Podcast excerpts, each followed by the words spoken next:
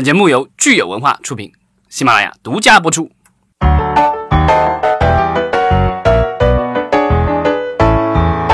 欢迎大家收听新一期的影视观察，我是老张。大家好，我是石溪。啊，我们这期有一位嘉宾，给，介绍一下。李老师，呃，大家好，我是李老师。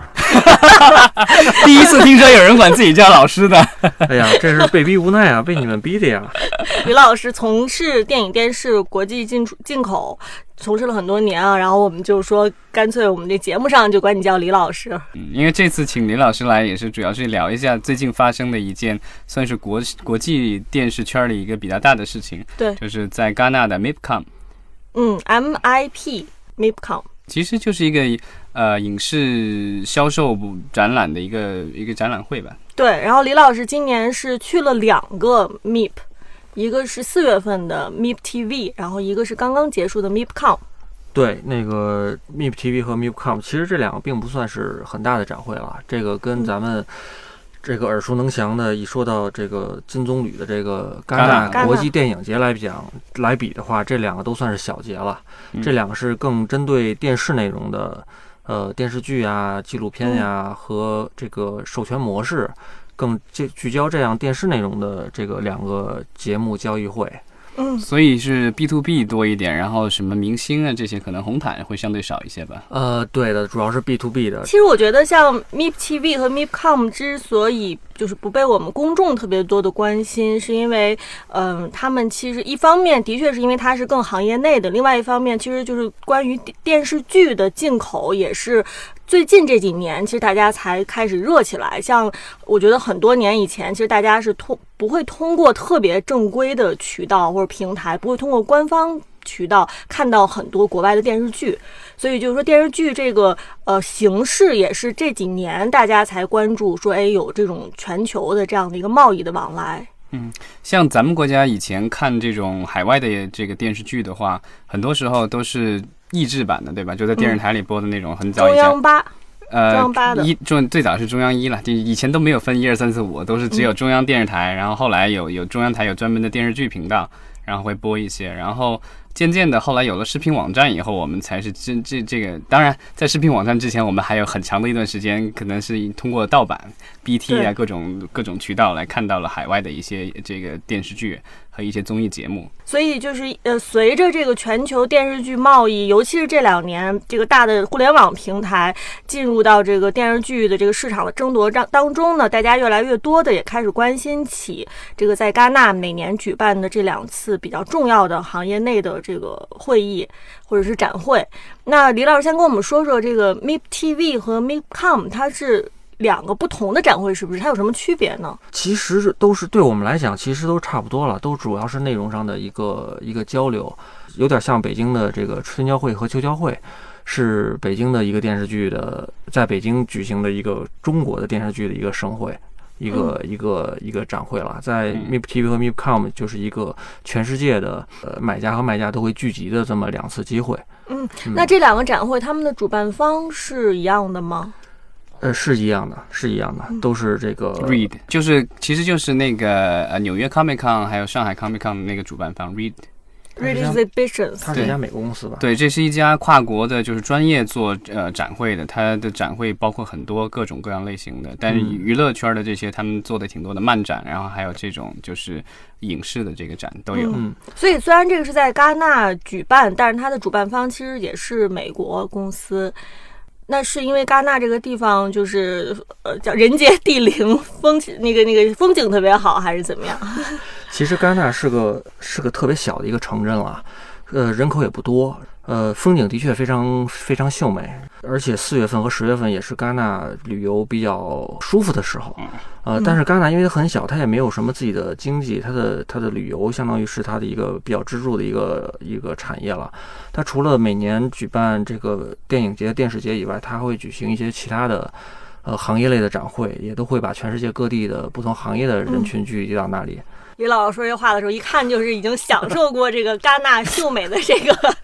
风景啊，就是频频点头，觉得就是很戛纳带给你的回忆是非常美好的。呃，环境环境很优美，但是这个谈生意嘛，这商业环境主要我们还是国内的环境还是非常不容乐观嘛。所以去那儿只是只是说去去谈谈业务，回来还要面对非常残酷的市场。嗯。就是这个剧的交易，我觉得咱们可能大家还比较容易理解，就是说，呃，就是授权方把节目卖给这个被授权方，对吧？嗯，这种，然后另外我觉得这个就是我觉得呃 MIPCOM 比较多的也有可能，我看这这几天新闻也是，就是有一些这个所谓的模式的这个买卖，这个我觉得可能一般的就是非从业人员可能对这个不是特别的了解，我不知道就是李老师也能不能解释一下这个所谓的模式的买卖这个这个生这门生意？其实呃，模式买卖，其实咱们在其实咱们在国内看到的很多综艺栏目，呃，包括一些剧。其实它都是从海外引进的优秀的模式，就是咱们可能看到俗套一点，可能央视以前有个开心词典，嗯，然后它其实就是，呃，购买了一个呃海外的一个模式，然后在国内进行的一个本地化，包括咱们的好声音也是海外的一个模式，相当于咱们买了一个模式之后，国外团队会派专人专业的团队过来来支持中国的。呃，这个策划呀、剧本编写呀，包括场地搭建呀，就所有的这一切都会有国外的一些支持。当然，这是一个正规授权的这么一种、一种销售形式了。所以是付了费的被允许的一种抄袭，对吧？啊，它就不叫抄袭了嘛。既然你都付费了，就是一个嗯合理的授权了。嗯嗯，对啊，当然这个呃综艺有这种情况，当然这个电视电视剧也是存在这种情况的。包括呃，像咱们比较有名的格力，咱们英中文叫什么？啊、欢乐合唱团，欢声合唱欢乐合唱团是不是也有一个中国中国的版本？我的清纯高八度，啊，这个也是相当于也是买了一个模式，然后在一或者咱们叫翻拍权，然后在国内做一个本地化。之前好像那个索尼国际的那个叫什么《Mad About You》，好像也拍了一个中文的情景喜剧，但这个中文的片名我忘了 啊。还有之前的丑女呃，这无敌，对，在被湖南卫视做的是对，那个也是从拉美买的那个版权，对吧？对他先是在拉美火，然后是在美国翻拍了，然后再到中国再翻拍的。但最原始的版权，我印象当中好像是在拉美那边的。对，就是它是那种典型的拉美的那种肥皂剧的那种剧情。对，其实这种翻拍在呃在国际之间还是非常流行的，因为它是一个成功的在本地在当地这个成功的有有案例的这么一个成功经验，所以它在其他地区做一个本地化会成功的几率会比较大一些。嗯对，其实这一次的这个 MIPCOM 其实对中国来说意义比较特殊一点，因为这是好像是咱们国家第一次作为了主宾国，对吧？对，咱们呃是这一次 MIPCOM 的主宾国，在这个 MIP 跟跟随 MIPCOM 的大 logo 下面有一个中国中国主宾国的一个熊猫的一个 logo，呃，也看得出来也是非常用心，呃，而且的确这次。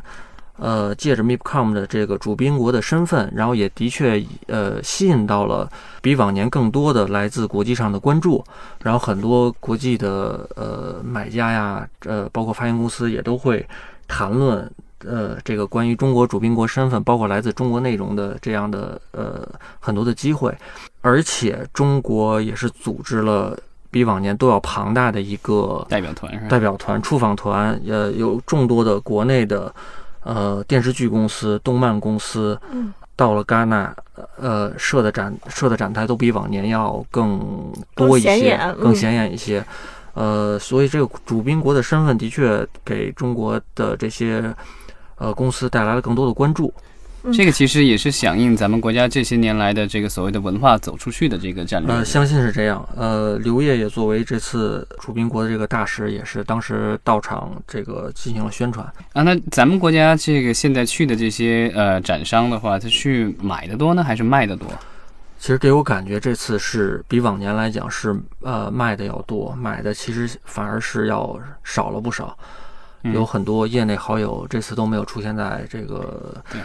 MIPCOM 的这个展会上。这个买家少，是不是因为现在咱们现在国内不论是电视还是平呃视频平台上对进口内容的各种配额的这种限制所导致的？呃，相信是这样吧。呃，国内呃这个配额其实是希望这个中国能够引进更多的海优质的海外内容。呃，在优质的毕竟是有数的嘛，它的市场并呃并不是那么大，大家都要掐尖儿去买，而且最近来看，国内的这个审查制度也是越来越严格，所以大家的日子都不太好过。咱们咱们说的这个审查查的政策，它其实是给了一个这个数数具体的数具体的数是百分之三十，是吧？不，这个咱们呃呃，实习刚才提到这个百分之三十是各个平台自有的海外内容可以在自己平台上播放的时长的这个比例比例，嗯，它是去年自有平台上国产内容的时长的百分之三十，是你今年的呃海外内容总时长的这个这个数额百分之三十。啊，等于是这个你今年能进口多少的这个这个进口内容，其实取决于你上一年有多少内容的这个国产内对容。影视剧的时长，明白了，嗯、所以这个各家的这个时长是不太一样的。嗯像优酷，它有土豆和优酷两个平台，所以它的它的这个配额就会自多一些有配额就会有些优势。但是从这个时长来讲，呃，各家配额都是都是非常珍贵，而且目前看来都是不太够用的。嗯，对。当然，因为我们一说到海外内容，可能更多的是想到就是英语内容，但实际上这个百分之三十，它是指的是所有的海外内容。对，所有的海嗯外内容，不光是英语内容，而且在这个百分之三十里面，单一国别内容只能占到这百分之三十的百分之三十。那所以就更少了。就更少了。所以像以前的韩语内容和现在的英语内容，其实都是各家平台非常欢迎的内容，他们的配额都是远远不够用的。嗯嗯，其实我本人的业务跟这个好莱坞的呃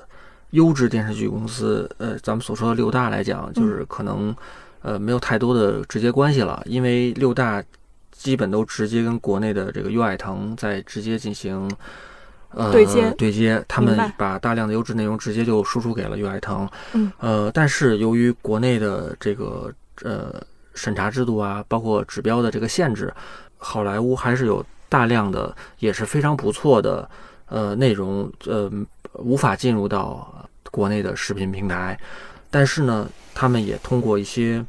呃，也有很多公司在尝试着把海外优质内容进行翻拍，呃，嗯进行这个授权的形式来进到国内。呃，让我特别惊讶的是，我有两个呃一两个项目是想去国外采购一下翻拍权利的，呃这都是电视剧是吧？呃一个电影一个电视剧哦，电影电视剧。啊、嗯但是这两个项目无一例外的都遇到了竞争对手，都有人在已经在跟在进行谈判啊，在进行竞价，这个是让我非常吃惊的，也是能看出来这个国内因为的这个，我猜测是，我判断是因为这个国内的配额限制也会导致，呃，很多的国内的制作公司啊，这个也会想中，包括平台也会想尽各种方法来。呃，把优秀的海外的内容呃引到国内，以不同的方式引到国内。但我觉得其实还有另外一个原因，也有可能是因为国内的，其实咱们说老实话吧，好的故事真的是太少了。包括就是不管是原创的，还是说根据这些所谓的网络大 IP 啊或什么各种 IP 改编的，我觉得其实，呃，因为我们看很多那些小说的改编的这个结果，大家都不是很满意，然后都说改原著太多或什么这样的。其实我觉得很大意义上来是说，小说和电视剧其实是不同的媒体嘛，所以它的这个本身的这个内容的结构啊，它的这个品质是不大一样的。所以我觉得就是在改的时候，其实很难去改的。改出一个，因为如果是翻拍就不一样了，人家的这个故事什么的，这这都已结构都已经摆好在那儿了。其实你有一个框架，然后你把它做做一个本土化落地，我觉得可能改编的难度可能会相对要小一些吧，这是我的对，要理解。要相对小很多了，嗯这个成功几率要大很多。然后其实就是不只是咱们国家有配额了，其实最近的新闻出来，好像欧盟也要开始有配额了，对吧？视频网站。对，是欧盟有这个配额，其实是会对奈飞亚马逊这样的平台造成一些很大的影响跨国响。平台，嗯对啊，就是好像那个就是百分之，他们可能就是说要百分之三十的时长的内容必须是要是当地的内容，也就是说所谓的欧盟的。而且我看了一下，它这个就是因为这个规定还没有正式实施啊，我看了一下，就是说甚至有一些。个别的国家，它可能会具体到，因为欧盟好多个国家嘛，所以它有一些国家可能会具体到，你必须这百分之三十里又有百分之多少的比例，还必须是，比如说是德国的内容，就在德国就德国内容，嗯法国要是法国内容，这个所以我觉得就会，呃，就是这个将来可能这个我觉得就是保护本土内容嘛，这个我觉得也无可厚非，而且。呃，因为本地的内容的话，不但是说有收入，甚至对本地的这个就业各方面，就是因为你拍摄的话，就是影响到这个整个社会的这个经济收入各方方面面。所以我觉得这个是可能是他们通盘考量的这样的一种要求，但是感觉好像主要针对的都是这些美国大公司。对，嗯它也算是一种贸贸易壁垒嘛。嗯嗯嗯，就是我觉得就最近的一些就是各种贸易战的话，可能对这种就是这种跨国的这种视频交易，可能也会有一定的影响。那像那个小国别的内容，会不会因为有这样的政策而搭上顺风车，能够卖给中国的一些平台？呃，其实是，嗯，多少是会占些便宜吧。嗯尤其是现目前来看，呃，像泰国内容，呃，在呃韩国内容之后，现在变成一个非常，呃，由一个小众变成一个非常抢手的一个 一个对，国别尤其是。去年这个呃《天才枪手》这个电影上了以后，突然一下大家对于泰国的影视内容很感兴趣了。嗯，泰泰国的电影和电视其实都非常有它自己的特色，没错，然后也现在也逐步在中国这个互联网平台，包括电视剧平台、电视平台上，已经开始有一部分的呃受众一个专一个细分的一个市场了。就是我觉得这李老师要不分享一下，刚才讲了这个优酷土豆，然后还有这个腾讯和爱奇艺。他们应该都是有这个都是有宣讲配额的会是吧？他们在们 MIP 的现场都有宣讲会因。为咱们这次毕竟是主宾国嘛，然后其实这个几家呃国内三家这个大平台都派了这个专人在呃在借这个 MIPCOM 的机会，呃有介绍自己的公司，介绍自己的内容策略，然后也嗯希望能够在国际上有更多的曝光。呃，尤其是爱奇艺的嗯龚宇，这么大的领导也是千里迢迢专程跑到了 MIP，呃，嗯用英文做了专项的演讲。可见对这个展会还是相当重视。相当重视，而且到场的人这个人数也是这个听众也是相当之多。呃，除了就是我们大家都熟知的这个 BAT 以外，有没有其他的公司是可能大家嗯平时关注不够多的，但是也出现在 MIP 这个其展会实现场了？让我特别惊讶的是，这个这次见这个我这次去听了一下那个华为在 MIP 的一个内容方面的一个分享，一个演讲。呃，是由华华为的这个内容团队的一个总监在那边在 MIP 呃做的一个英文的演讲。嗯因为华为在咱们国人的眼中，它是一个非常成功的一个硬件品牌，它的手机也有也越有越来越多的粉丝在国内。嗯已经好像是市场份额第一了，好像。但是作为内容来讲，可能呃很多用户很多国人还是相对陌生的。其实华为是它有一个在华为手机里有一个华为视频，然后华为视频上也有很多的国内外的优秀的作品，大家是可以看的。然后华为这个视频也是收费的一个会员制的一个一个 APP。然后华为呢，其实它在全世界各地都在做同样的事情。呃，其实华为的在全世界各地的出货量是相当大的。它在各个每个手机里都有一个华为的视频，但是它在这个视频的在每个国家的每个地区的华为视频里的内容都不一样。它是哦在把全世界各地的内容引到华为手机当地的这个 APP 里面，给嗯当地的用户提供一个、呃全世界集成全世界优质影视剧内容的这么一个平台。这个其实做起来，咱们说起来可能很容易，但是做起来是相当复杂的，没错，因为各个各个国家的内容的需求需求是非常不一样的，它的语言会不一样，它的文化不一样。文化不一样，它的审查制度会不一样，对，而且它的消费习惯也会不一样。华为在各个世界各地都会要有一个支撑内容的一个平台，嗯一个团队，然后包括它的这个软件系统，呃，这是一个相当复杂庞大的一个一个体系，呃，是嗯非常非常不容易实现的。在它的除了它的硬件手机以外，它这这个后续的这个运营啊，各方面其实是非常不容易的。呃，但是华为目前在全球已经有了一个三四十人的一个内容团队，是专门在整合全球的优质内容，然后分发到全球各地的。哇，嗯，对，因为之前我们在策划会上其实提到华为，我们都感叹说之前好像从来没有花很多的时间去关注华为的内容哈。嗯如果不是因为这次我们聊 MIP 的这个 MIP 的展会，可能大家也都就忽忽略掉华为他们在内容方面所进行的这种巨额的投入仿佛。是这个视频行业的一个隐形巨人，没错，而且都已经成了一个全球性的隐形巨人。呃，他自己还非常的低调，他们也说自己呃，其实自己。呃，还是非常保守啊，步子迈的嗯其实并不大呀，也是非常稳健的在做这个事情。其实华为作为一个国内的手机品牌，然后呃，对于我们来讲，它是一个非常的便利的帮助我们中国内容走出去的一个平台了。对，因为它已经在全世界的众多国家拥有众多的用户，没错。但比较遗憾的是，好像华为已经宣布退出美国市场了，对吧？这个也不以这个华为的意志为转移嘛。对对对，这个是跟国家政治是有很大的关系。当然，我们可以想，其实，在全世界来说，除了英语国家，还有很这个很庞大的其他语言的这个受众，包括现在我们说的有这个丝绸之路的这个呃这个“一带一路呀“一带一路”的这个政策，然后可能会涉及到这个非洲国家，嗯然后涉及到这个呃亚洲对吧？中亚的国家。嗯那我相信华为即便退出了美国市场，那它有可能会在其他这些更广大的区呃这个国家或者地区做它的布局。对嗯它的，它已经在欧洲的呃，像西班牙、意大利啊，在内容上已经落地，然后在拉美国家也会呃做，很快也会有嗯很大的这个内容上的动作。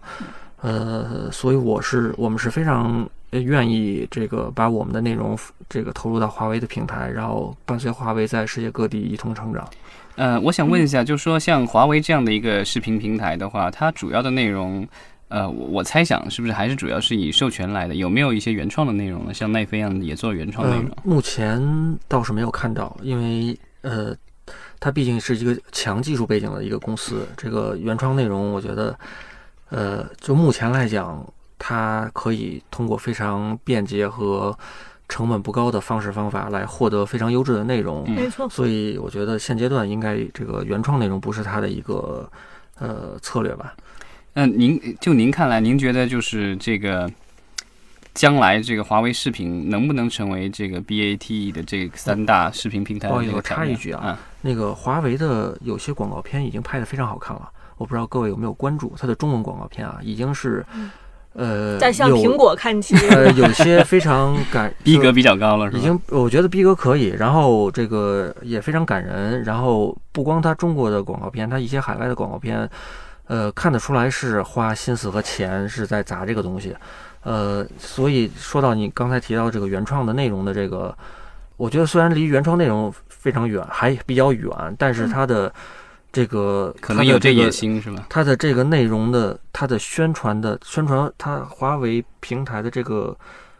呃宣传片的这个品质，跟它的手机的品质，我觉得是是完全匹配的，是一个非常高端的、高举高打的这么一种一种一种设定和一种投入。因为华为毕竟它是放眼全球的它其实这个形象是代就是代表了一个中国产品在嗯全世界各地展现出的这个形那象。咱们咱们这么说，华为是不是可以要点广告费？华为手机来一打，谢谢 嗯，其实说到我们刚才不好意思，刚才打断这个 啊，没关系。其实我就想是张的话，对，就是其实我就比较好奇，就是说像华为把这个国际的这一摊子铺的那么大，那我不知道他有没有，我不知道他们在 MIP 的这个演讲里面有没有提到他们对未来对于它的本土市场，就是说在中国的话，因为我知道华为其实也有盒子。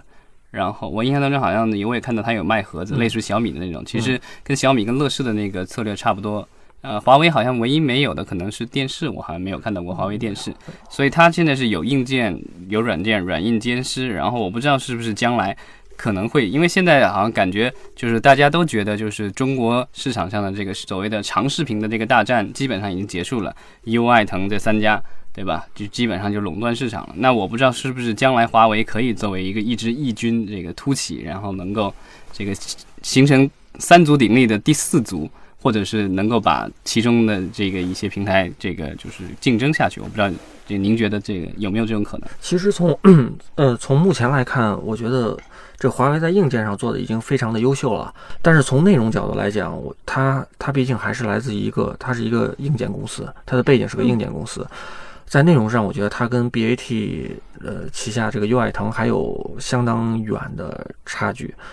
其实咱们刚才一直在说华为，它相对来说它是比较低调的这样的一个公司。但是我们还有一个大公司，我觉得我们可以提一下，是这个湖南电广传媒。他们其实，在呃，因为之前我们看到很多海外传媒在报道这个 MIP 展会的时候，会特地提到湖南电广和呃和海外的一些公司签订了一些协议。嗯，这个是我觉得他们是比较高调吧，至少是他们签的很多协议都已经通过媒体发布出来了。看的呃，就是这个有公开的一条是说，他们和那个就是国外的这个电视剧公司 Animal Shine，然后有一个这个合作的协议，然后是说要联合开发制作，呃，为全球市场而准备的这个所谓的一些原创的模式。湖南台，我觉得就是。之前咱们也聊到，他进这其实翻拍过那个《丑女贝蒂》，对，他《丑女无敌》，对。然后他那个，但是其实我觉得这么多年来，大家记住湖南台的，其实还主要是他的各种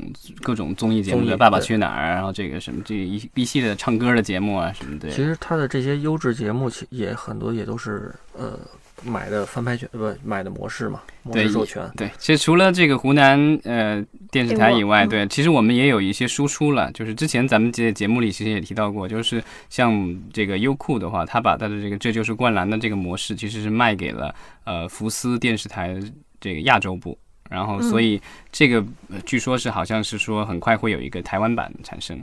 对，将来也许还会有其他国家的，因为我觉得篮球作为。就是足球以外的世界第二大球，对吧？我觉得应该它在世界各地还是有很大很多的受众。对，其实我们可以比较一下，因为李老师不是第一年去戛纳参加这个 MIP 展会，跟之前参加这个展会相比，你感受到的就是这个呃，我们这个电视剧行业有哪些和以前不太一样的地方，或者说是有一些今年新的特点？呃呃，我是看到了越来越多的中国的优秀电视剧。呃，在海外的确能受到一些关注，越来越多的关注，这个是非常令人欣喜的。呃，但是同时呢，这也是让我有些就是困惑的地方，因为目前在海外来讲，受到关注的更多关注的电视剧，主要还是呃古装类的呀，呃功夫类的呀，这种玄幻题材的这种可能会更容易得到这个海外的关注。但目前来看，国内的。呃，很多现行政策对这些内容并不是特别的鼓励，所以咱们一方面在倡导的时候，中国文化要走出去，咱一方面呢，可能又在国内打压这些内容，是吧？在打压也不叫打压吧，在限制，就是在限制一些好走出去的内容的生产。呃，这个其实是我觉得是是一个悖论，有些矛盾的地方。嗯呃，但是当然你说在这种环境下，那咱们出。古装出动作片，是不是要出更更精品的东西？呃，有了精品的东西，可能会更好的往外走。但是实际上，就是还是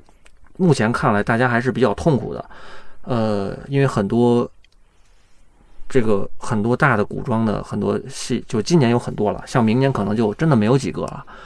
呃，这个我觉得是对于中国文化走出去，现阶段看来可能不是那么有利。嗯。但这些呃古装的剧的话，其实主要的针对的市场其实还是呃在海外的华人，还有一些呃亚洲地区以及东南亚，对吧？对，其但是其实，比方说《那年花开月正圆》啊，这个孙俪的片子，它虽然也不是动作戏，但是它是一个古装商战爱情这么一个题材的戏，在我们个人看来，它可能它虽然是古装，但是可能并不是一个很讨好的一个题材。呃，它又那么长，就是非常不太符合欧美人士的一个观影习惯。它一下八十集，人家可能一一季可能就二十集嘛，这么长的剧，感觉应该不是很好卖。但实际上，呃，《那年花开月正圆》在亚马逊平台上的点播还是非常让人欣喜的。就是作为这个把它上了英文字幕之后，在亚马逊平台上的播放量还是。不错的，嗯，取得了不错的收视，还是不错的收视。这个收视让我们感觉到，哎，这个就是看这样，就是英语的受众还是还是愿意来看这样非常优质的剧情非常强的优质的国产电视剧的。所以不光是玄幻或者是武打，像这种剧强剧情的这个呃服化道表演非常精湛的剧本非常扎实的这个剧，还是有它的市场的。所以我们是希望看到更多更优质的内容往外走。嗯但我觉得，其实，在海外现在就是，呃，中国的时装剧感觉现在似乎就是是美输出的这个成功案例好像特别少，对吧？呃，虽然少，但是也也开始有一些有一些受到一些关注了。嗯，因为咱们在咱们说实话，咱们的在这个剧上的投入还是非常大的，在全世界范围内，应该仅次于美剧了，我觉得。我觉得也是。呃，就是呃韩剧、日剧，咱们在投投入上，就是钱上、资金投入上上来讲，在这个制作上来讲的投入，可能是比咱们还是要差一些的。虽然咱们在很多方面、很多非常关键的方面，可能跟跟日剧、韩剧还有很大的差距，但是，呃，咱们的预告片，说实话，可以做得非常唬人。呃，这个这个是这个，说实话，因为有的时候你给老外看预告片，他们会非常的感兴趣。嗯呃，这个的确是从咱们的这个从制作质量上面堆出来的、剪辑出来的预告片来讲，还是嗯，可以可以拿出手的对，可以拿出手的。对所以咱们也希望就是中国的本呃本本土的内容能够呃更多的、更好的以更好的价格，然后走到海外去。然后与此同时，也希望呃我们在这个中国的官方的这个平台上能够看到呃更优质的正版的海外的内容。我觉得这其实是一个双向的。我觉得内容呃就是它其实也是在一个更更加开放的一个贸易环境当中，可能最最后观众才能享受到这个真正的好的内容。对的，而且不可否认，呃，国家这个呃中国内容走出去的这个大的策略，的确会鼓励很多的中国的出品公司愿意会把内容以走出去为第一目的，而不是那么在意呃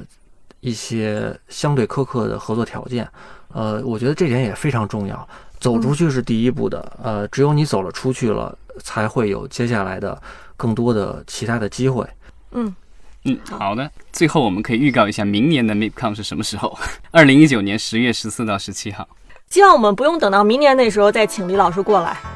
嗯，我们可以多聊一聊，就是和中国的这个电视剧制作相关的这个引进来以及走出去。谢谢谢谢两位的邀请。好，好谢李老师，谢谢大家。谢谢。嗯